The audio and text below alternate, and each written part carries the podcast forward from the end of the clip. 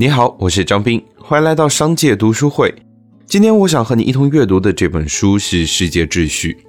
公元前四千年，古埃及就跨越部落形态，形成了独立的王国，比中国古代传说中的皇帝出现还要早一千年，是远古时期强大的文明古国。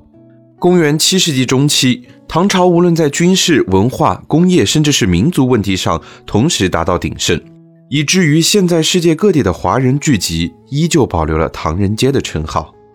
公元十九世纪中期，大英帝国达到鼎盛时期，统治了世界人口的四分之一，是世界历史上面积最大的帝国之一。纵观历史各个时期，世界上出现过的不同地理位置、不同民族的强盛国家，帝国崛起，帝国灭亡。风水轮流转，从古至今，世界秩序都是人类历史和全球进程中经久不息的话题。世界秩序经历几千年变化而从不停歇，世界的领头羊也是三十年河东，三十年河西。在这更久不变的流转中，究竟有没有规律可以一探究竟？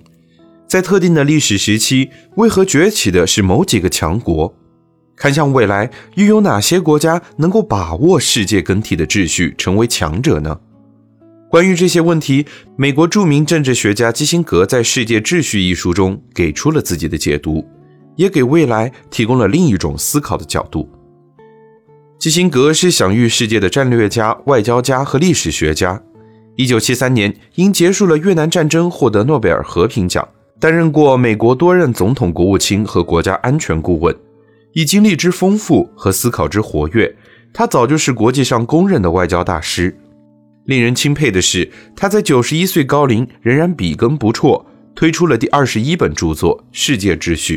顾名思义，这是一本观察和思考世界秩序面临的挑战和未来走向的书。这本书既是基辛格六十年外交生涯的经验总结，又是对四百年来国际秩序变迁的历史思考。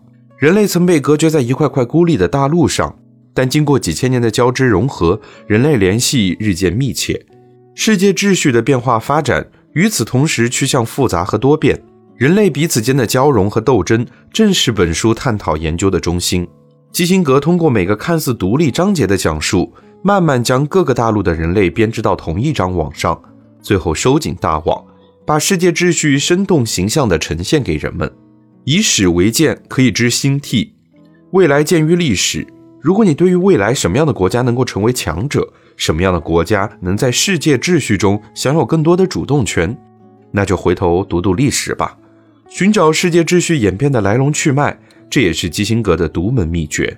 如果你想收听世界秩序的完整内容，欢迎在微信公众号“商界食堂”回复“读书会”，就可以订阅和收听。